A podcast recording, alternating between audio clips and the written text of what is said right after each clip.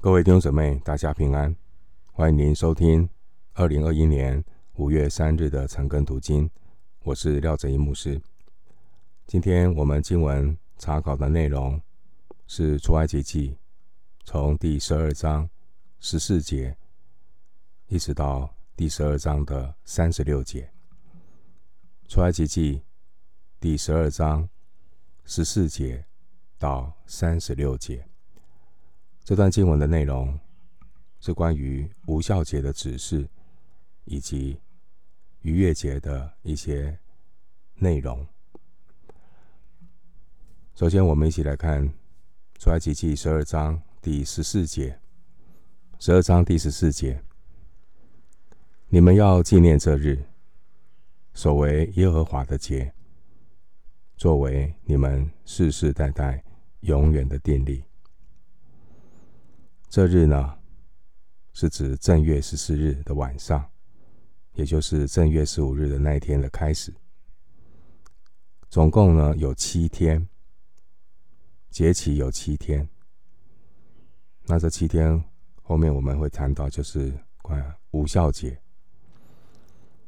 这边特别说，你们要纪念这日。守为耶和华的节，这耶和华的节呢，是指吃逾越节的晚餐开始，开始计算，总共有七天，就是我们待会要提到的无酵节。特别注意这经文啊，他说：“你们要纪念这日，守为什么节？耶和华的节。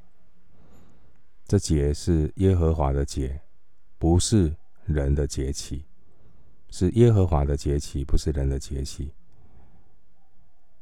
在旧约里面，我们看到耶和华神一共设立了七个耶和华的节期。这七个耶和华的节期，节期呢，包括逾越节、无酵节、出手节、七七节，就是五旬节。吹角节、赎罪日、住棚节，可以参考利未记二十三章，有七个耶和华的节期：逾越节、无酵节、出手节、七七节、吹角节、赎罪日，还有住棚节。每一个耶和华的节期呢，都说明了上帝在整个救赎计划里的一个作为。逾越节是耶和华节期的第一个节期，的第一个节期说明上帝的救恩。人如果要到神那里去，第一件事情就是要接受上帝的救恩。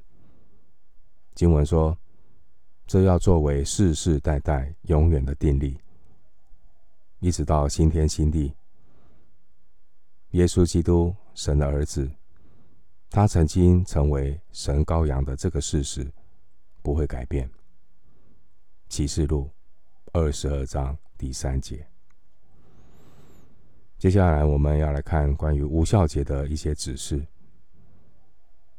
我们来看第十二章第十五节。十二章十五节，你们要吃无效饼七日，头一日要把酵从你们各家中除去，因为从头一日起。到第七日为止，凡吃有效之饼的，必从以色列中剪除。无效饼指的是没有经过发酵的面包。经文说要吃无效饼七天，这七天指的是正月十四日的晚上开始，到二十一日晚上结束。十五节经文说头一日。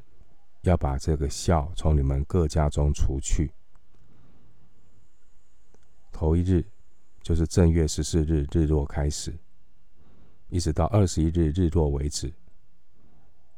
耶和华神吩咐要把孝从以色列各家除去。孝是败坏的象征。马太福音十六章六到十二节，哥林多前书五章七节。以色列，他们在宰逾越节羔羊以先，必须要除掉一切的酵。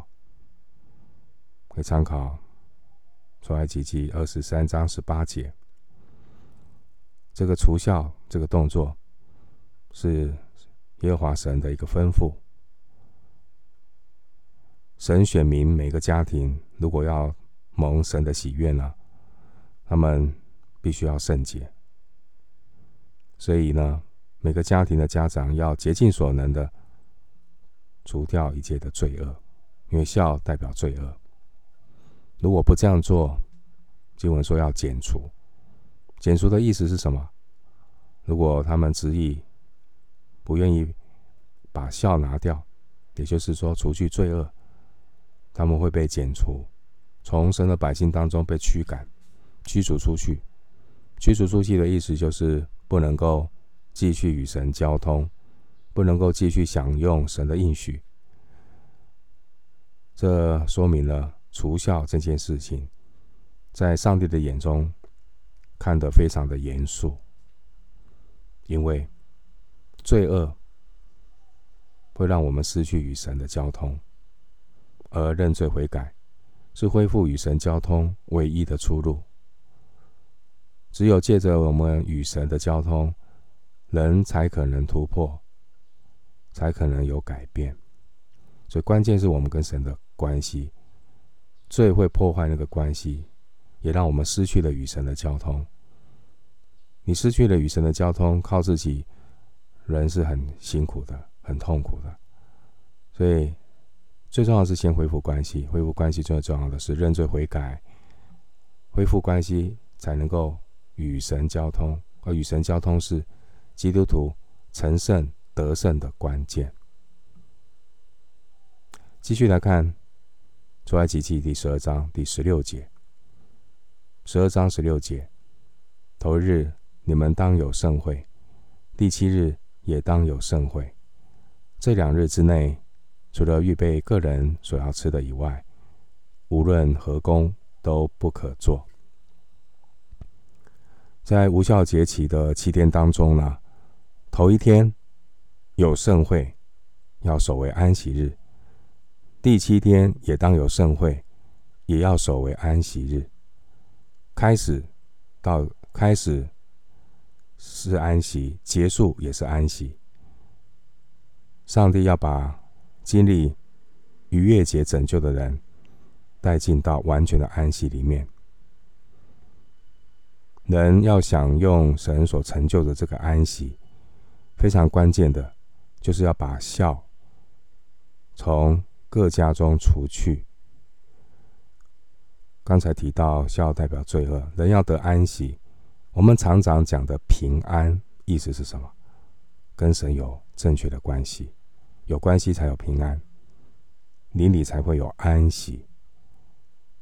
如果一个人活在罪中，他是不会有平安，他也不会有安息。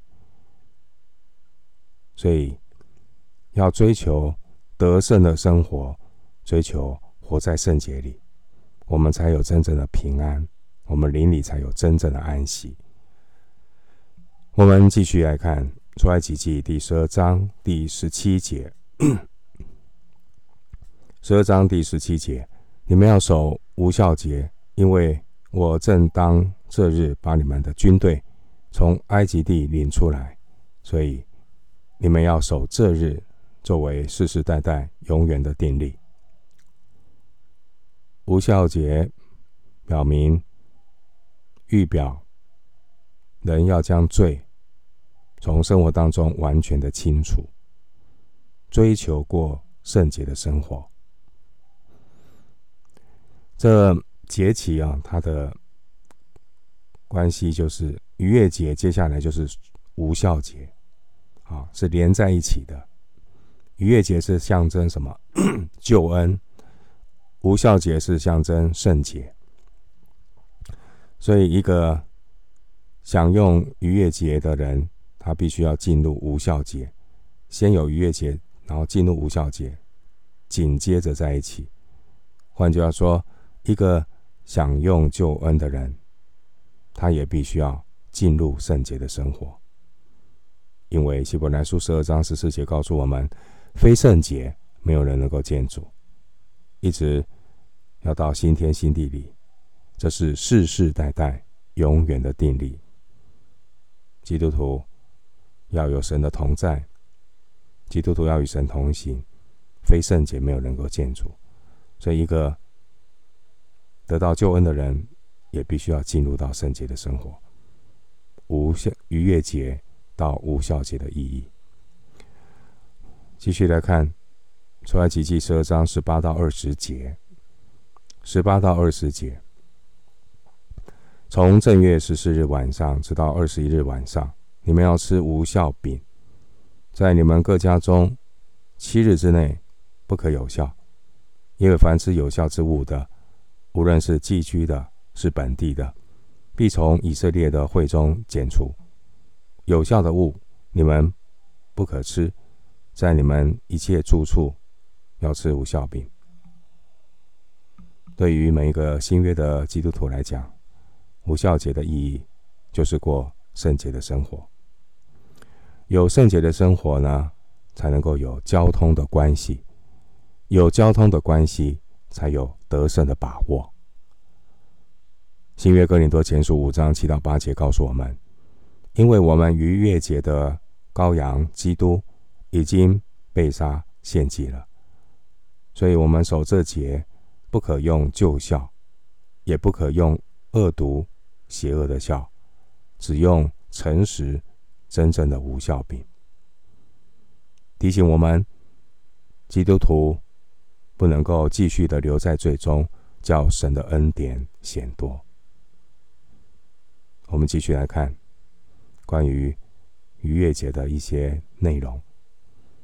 我们来看第十二章二十一到二十二节。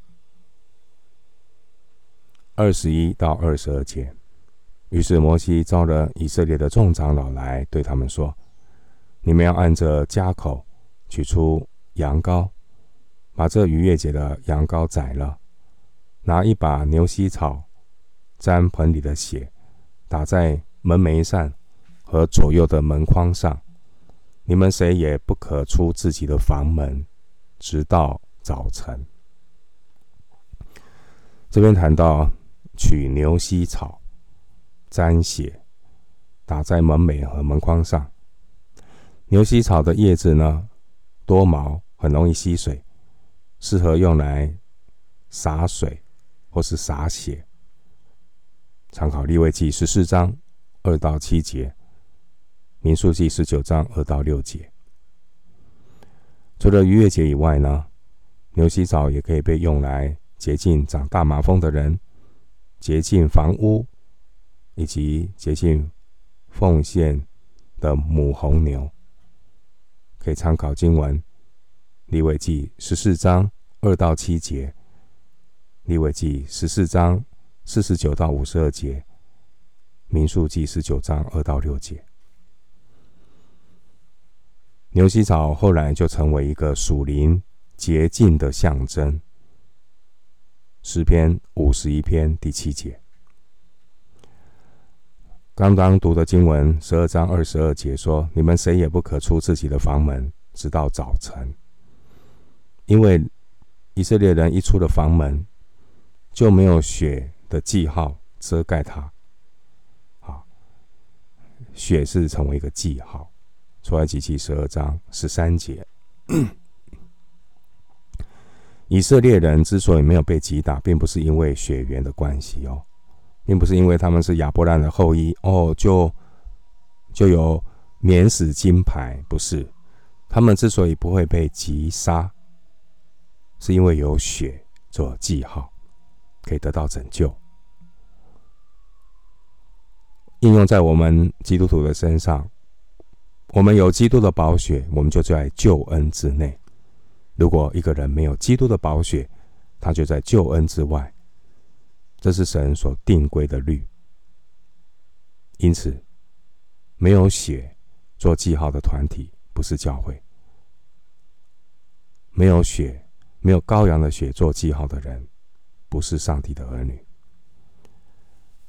继续来看出埃及记十二章二十三节。十二章二十三节，因为耶和华要巡行击杀埃及人，他看见血，在门楣上和左右的门框上，就必越过那门，不容灭命的进你们的房屋，击杀你们。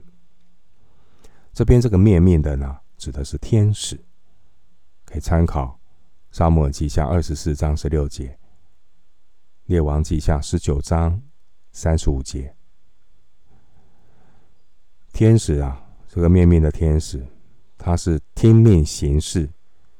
认血不认人，他看他要看到有血的记号就越过去，没有血的记号，他就听命行事。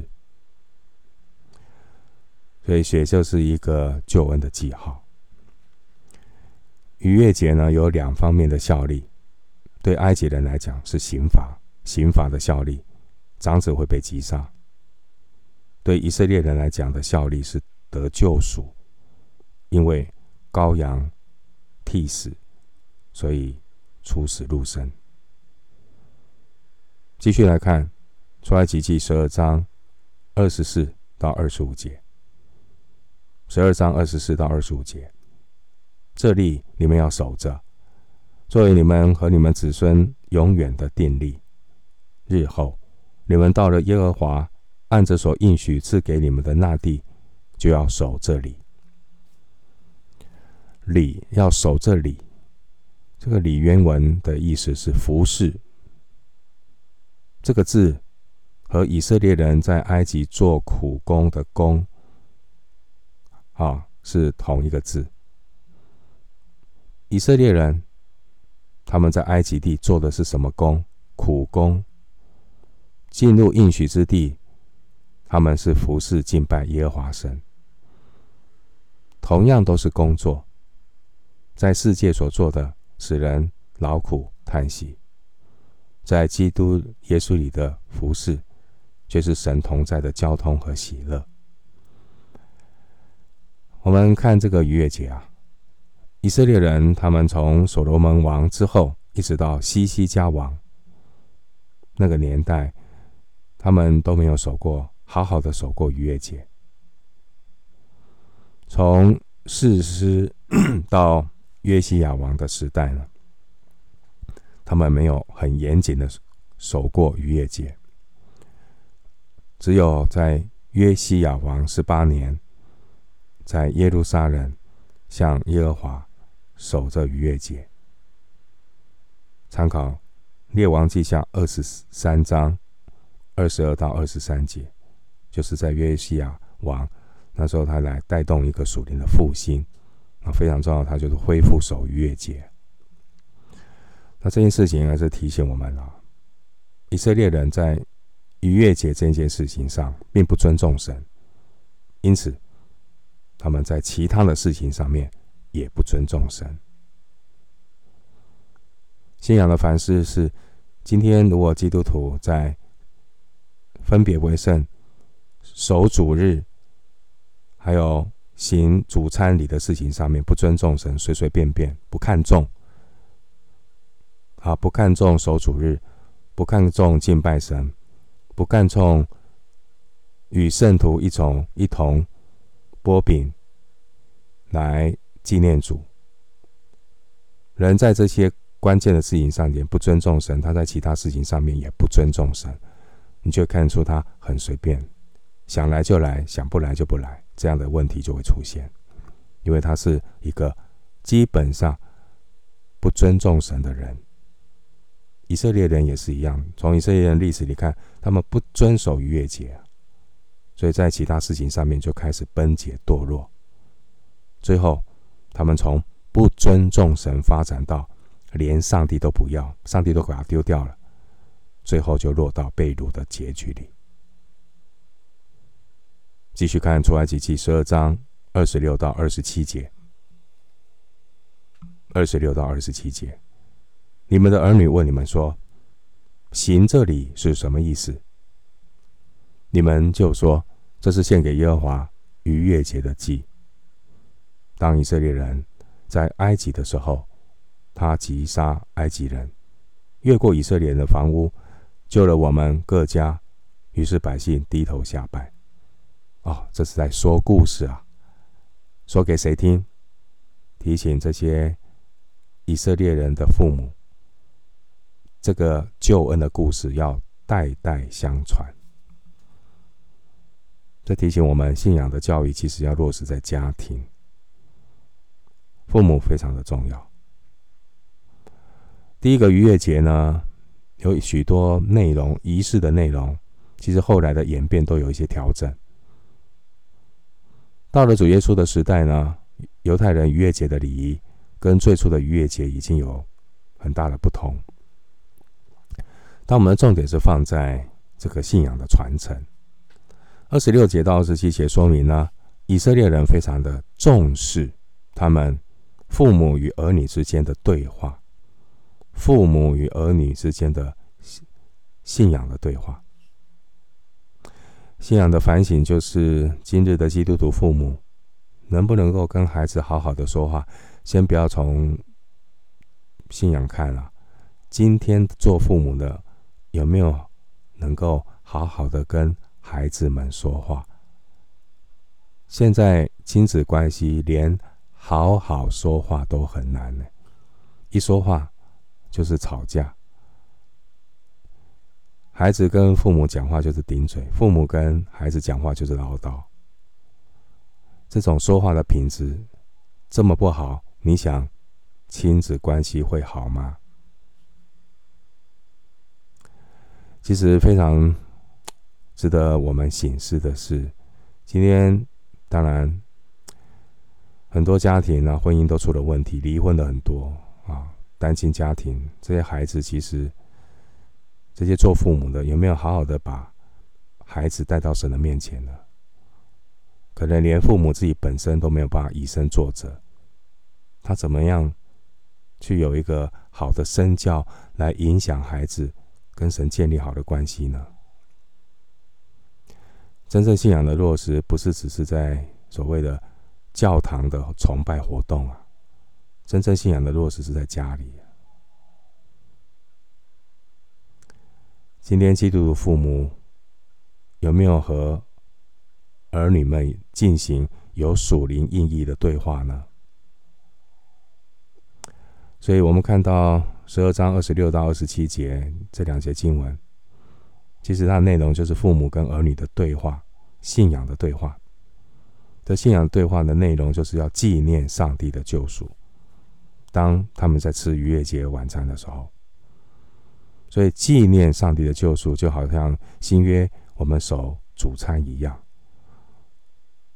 透过这样的礼仪，上帝要不断的提醒那些享用救恩的人，我们要纪念上帝，纪念主为我们所做的。得救不是理所当然的。救恩的起头就是逾越节羔羊被杀，而耶稣就是逾越节真正的代罪羔羊。所以教会我们会在定下的时间，我们一起守主餐，透过饼和杯纪念耶稣基督所为我们所成就的救恩。人要饮水思源，人要纪念上帝，非常的重要。继续看十二章二十八节，十二章二十八节，耶和华怎样吩咐摩西亚伦，以色列人就怎样行。上帝带领以色列人经历了在埃及的那个大能的作为，前面有九个灾害，透过那九个震撼教育，使选民真正的认识到，上帝是信实的，是有权柄的。让他们一步一步的学习顺服的功课，从不信，从半信半疑到全然的降服。所以你看到这一节经文，哇！耶和华怎么吩咐摩西亚伦，以色列人就怎么样行。这是圣经第一次啊记载以色列人完全的顺服神的吩咐。我们对神的吩咐，常常有时候是半信半疑，信一半，不然就是不信。怎么知道一个人不信？就是他没有，他没有行为，因为信心没有行为是死的。他就一直听，可是他完全没有行为。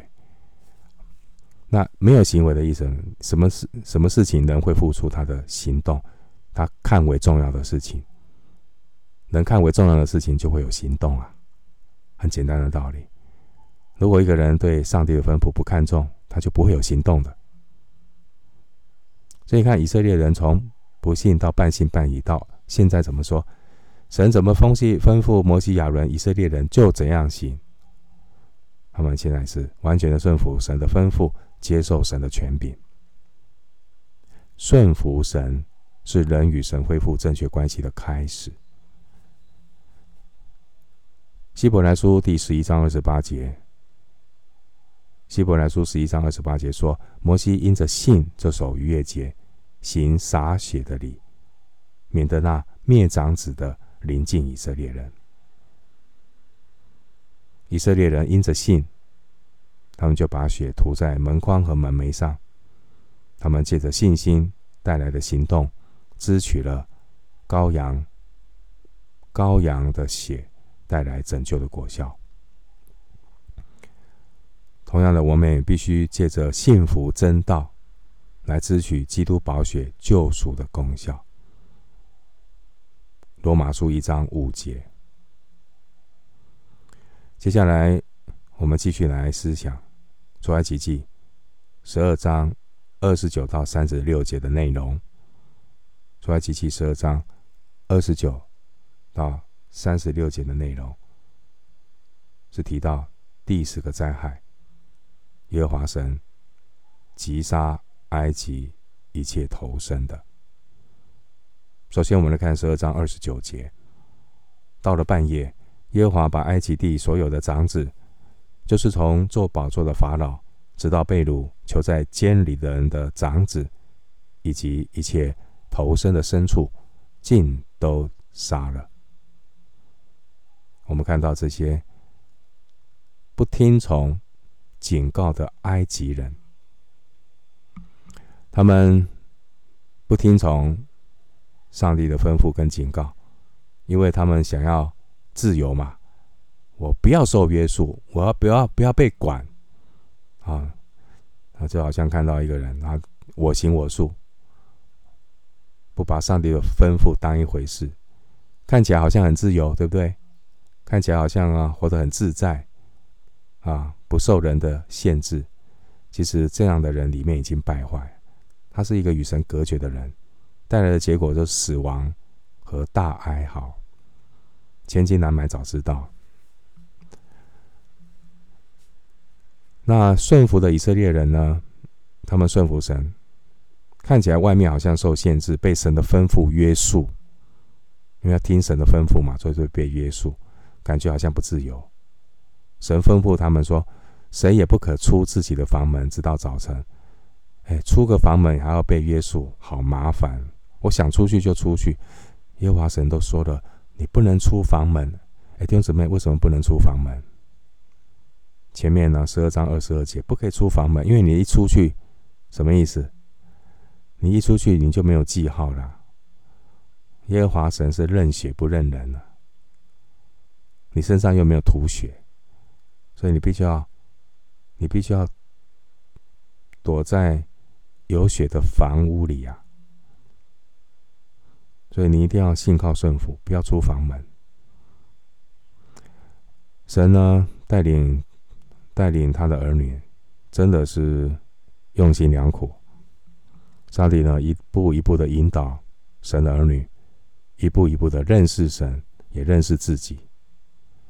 叫我们认识什么呢？认识神，认识自己。体会到一件很重要的律，就是体贴肉体的，就是死；体贴圣灵的，乃是生命平安。罗马书八章六节。因此，我们要明白，顺服就必蒙福，并且我们乐意的信靠顺服，接受上帝来管理我们的生命，不再是自己做主，而是让主做主。其实。人的罪性是不喜欢被人管，但是不要被人管，可是又很无奈。我们又浮在撒旦和世界的权柄之下，变得人在江湖身不由己啊，真的很苦啊。什么叫顺服？顺服就是权柄的转移。歌罗西书一章十三节说：“神救了我们脱离黑暗的权势，把我们迁到他爱子的国里。”上帝拯救我们的目的，是将我们从撒旦的权柄、世界的权柄、自己的权柄带回到上帝的权柄之下，能够得着生命，得丰盛的生命，过得胜的生活。继续看出埃及记十二章三十到三十二节。法老和一切臣仆，并埃及众人，夜间都起来了。在埃及有大哀嚎，无一家不死一个人的。夜间，法老召了摩西、亚伦来说：“起来，连你们带以色列人从我民中出去，依你们所说的，去侍奉耶和华吧。也依你们所说的，连羊群、牛群带着走吧。”并要为我祝福。哎，这个法老啊，前面还非常的狂妄。在第十章二十八节，法老说：“我不要再见你了，你见我的时候，我会让你死。”现在呢，他顾不了自己的面子，主动招了摩西、亚人来，因为这位狂妄的法老，终于啊，认清楚耶和华神是谁了。现在连他的长子都不保了，他不敢再谈条件了。这位自自以为是、自认是至高太阳神之子的法老，最后还请求摩西为他祝福。神击打骄傲的人，阻挡骄傲的人，赐福给谦卑的人。继续看第十二章三十三节。十二章三十三节，埃及人催促百姓，打发他们快快出离那地，因为埃及人说：“我们都要死了。”原因，埃及人家家户户都死了长子，他们受不了了。上帝的大权能临到的时候，神是烈火，谁能够承担得起呢？法老这个时候醒过来了，如果再不听。上帝借着摩西的吩咐，让以色列人离开，恐怕埃及会灭国啊！恐怕自己也小命不保。我们从这一段经文看到出埃及的事情上面啊，在出埃及这件事情上，以色列人没有什么做任何的事情，他们是无能为力的。他们面对这个强大的法老，是无法。抗衡的，但是他们的后台是耶和华神，所以他们不是靠自己挣扎，也不需要反抗，他们就单单的信靠顺服。神彰显他大能的作为，保守那些信靠顺服的百姓，而神大能的作为让这位埃及的法老不得不臣服，他主动让神的选民离开埃及。感谢主，这是神的恩典，这是上帝奇妙的作为。这告诉我们在救恩的事情上面，人没有办法帮忙，因为人常常是越帮越忙，人常常只只是阻挡上帝。啊，所以我们需要做的呢，就是凭着信心，信靠顺服，依靠上帝的恩典。继续看十二章三十四节。十二章三十四节，百姓就拿着没有酵的生面，把薄面盆放在衣服里，扛在肩头上。他们将面粉和水揉成一团，放在这个薄面盆里面，等着发。可是因为被催逼得很急啊，要赶快的离开埃及，所以当天晚上他们没有等到发酵。就做无效饼吃，没有吃完的这些生面团，以及这个薄面盆，就把它包在衣服里，扛在肩头，赶紧离开埃及。继续看十二章三十五节到三十六节，以色列人照着摩西的话行，向埃及人要金器、银器和衣服。耶和华叫百姓在埃及人眼前蒙恩，以致埃及人给他们所要的，他们就把埃及人的财物夺去了。我们从经文的内容来看呢，以色列人似乎不只是住在歌山地啊，可能还有一些散居在埃及埃及人当中的以色列人。然而，这以色列人他们遵照神所吩咐的，他们也向埃及人要金器、银器，还有衣服。这些拿来的财物呢，后来不好的是用来做金牛犊。但是后来，他们也用来建造会幕、敬拜神。所以，同样的东西可以用来敬拜假神，也可以用来荣耀真神。关键是一个人的心，一个人跟神的关系。上帝的选民，他们从埃及人